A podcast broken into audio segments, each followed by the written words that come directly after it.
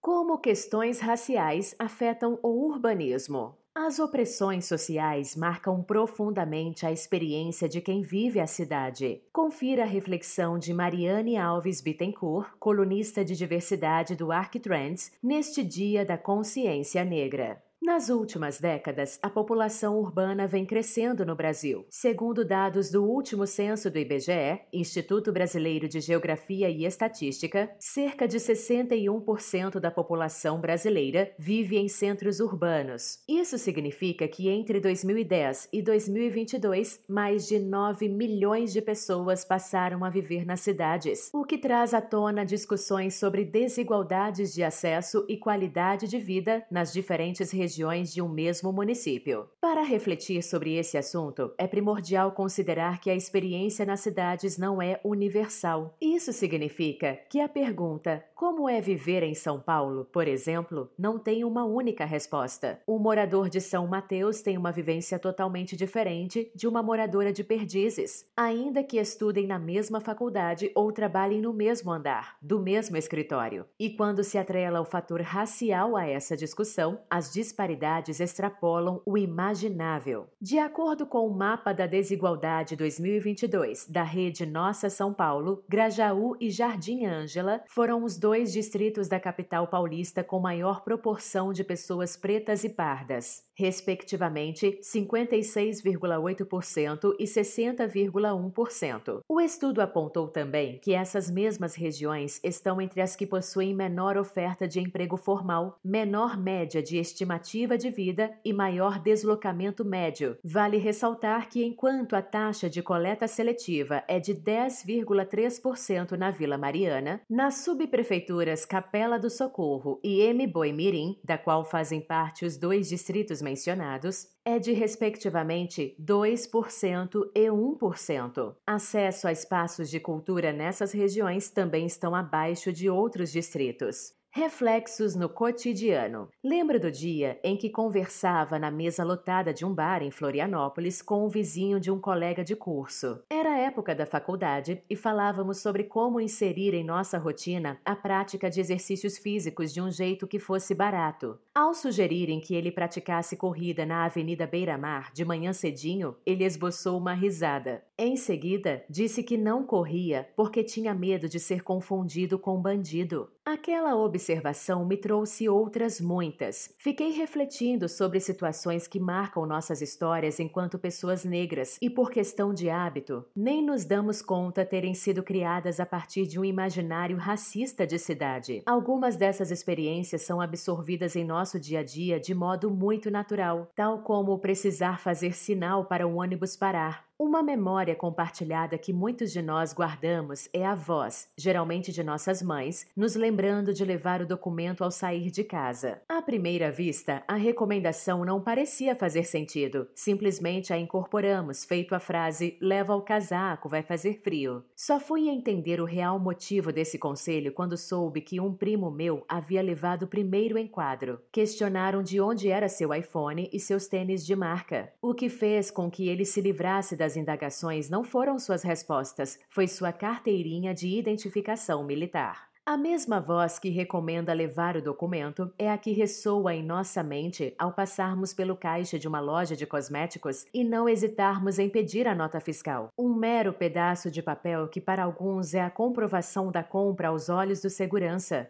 para outros, um álibi. Uma ida banal à padaria para comprar 100 gramas de mussarela e dois pães pode ser, a depender do dia, uma odisseia. A sensação que dá é que, ao fecharmos a porta de casa, estaremos prestes a ter nossa subjetividade sequestrada. De repente, esquecer-se de guardar com cautela o celular na bolsa a tiracolo no setor de macarrões instantâneos te faz ouvir do segurança que se aproxima como se você tivesse roubado a valiosa edição especial de miojo de sabor legumes, o que você pegou aí? Logo antes de perceber não ser nada e se retirar sem ao menos pedir desculpas. Foi o que aconteceu comigo dias depois de me mudar para a Vila Mariana. Abre aspas. Às vezes, até parece que o essencial é fugir à questão verdadeira. Ser negro no Brasil, o que é? Talvez seja esse um dos traços marcantes dessa problemática. A hipocrisia permanente, resultado de uma ordem racial cuja definição é desde a base viciada Ser negro no Brasil é frequentemente ser objeto de um olhar vesgo e ambíguo. Essa ambiguidade marca a convivência cotidiana, influi sobre o debate acadêmico e o discurso individualmente repetido é também utilizado por governos, partidos e instituições. Fecha aspas, Milton Santos no texto Ser Negro no Brasil hoje. O racismo enquanto produtor do espaço urbano. A segregação racial se constitui enquanto um fator central da urbanização brasileira, desde o período pós-abolição ao final do século XIX, quando um grande contingente de pessoas negras se direcionou às cidades. Naquela época, por meio de um projeto de nação eugenista imposto pelo Estado brasileiro, pessoas negras foram largadas à própria sorte, consideradas um atraso para o desenvolvimento das cidades. Sem garantia de emprego e expulsas das regiões centrais, passaram a ocupar áreas de risco às margens. Por não serem absorvidas pelo mercado de trabalho, muitas pessoas negras passaram a vagar pelas cidades, fomentando o mercado informal. Nesse contexto, o Código Criminal de 1890 passou a punir os considerados vadios, o que, devido ao cenário posto, recaía majoritariamente sobre a população de ex-escravizados e seus descendentes. Capítulo 13 dos Vadios e Capoeiras. Artigo 399. Deixar de exercitar profissão, ofício ou qualquer mister em que ganhe a vida, não possuindo meios de subsistência e domicílio certo em que habite, prover a subsistência por meio de ocupação proibida por lei ou manifestamente ofensiva da moral e dos bons costumes, pena de prisão celular por 15 a 30 dias. Decreto 847 de 11 de outubro de 1890. Assim,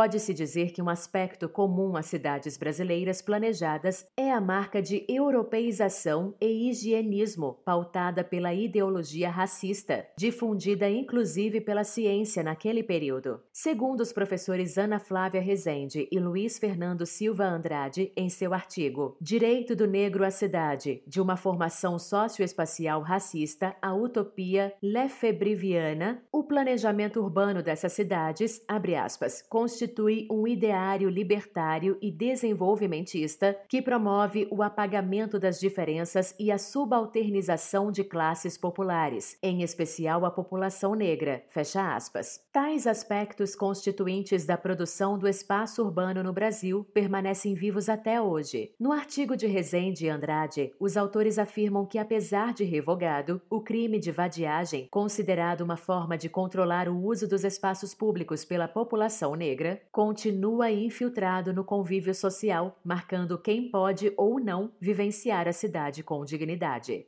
Cidade, a materialização das opressões. Em entrevista ao Canal Preto, a arquiteta e urbanista Stephanie Ribeiro explica como as cidades são espaços de materialização de opressões, tendo em vista que o racismo é um elemento que estrutura as relações sociais no Brasil. É importante que se trace uma relação direta entre as desigualdades da sociedade e a produção dos espaços urbanos. Afinal, é sobre a parcela pobre e negra, sobretudo das favelas, que a falta de políticas urbanas se impõe de forma mais acentuada. Até mesmo na nomeação das ruas, o racismo opera. Em certo momento da entrevista, Stephanie Ribeiro conta que, em uma pesquisa acadêmica, ela observou que a maioria dos nomes de ruas eram de homens brancos ligados ao comércio, à política e ao processo colonizador. E um ponto que lhe chamou a atenção durante o estudo foi que as ruas que possuíam nomes de pessoas negras eram sempre de pessoas negras muito notáveis, que fizeram coisas extraordinárias. Machado de Assis, Luiz Gama,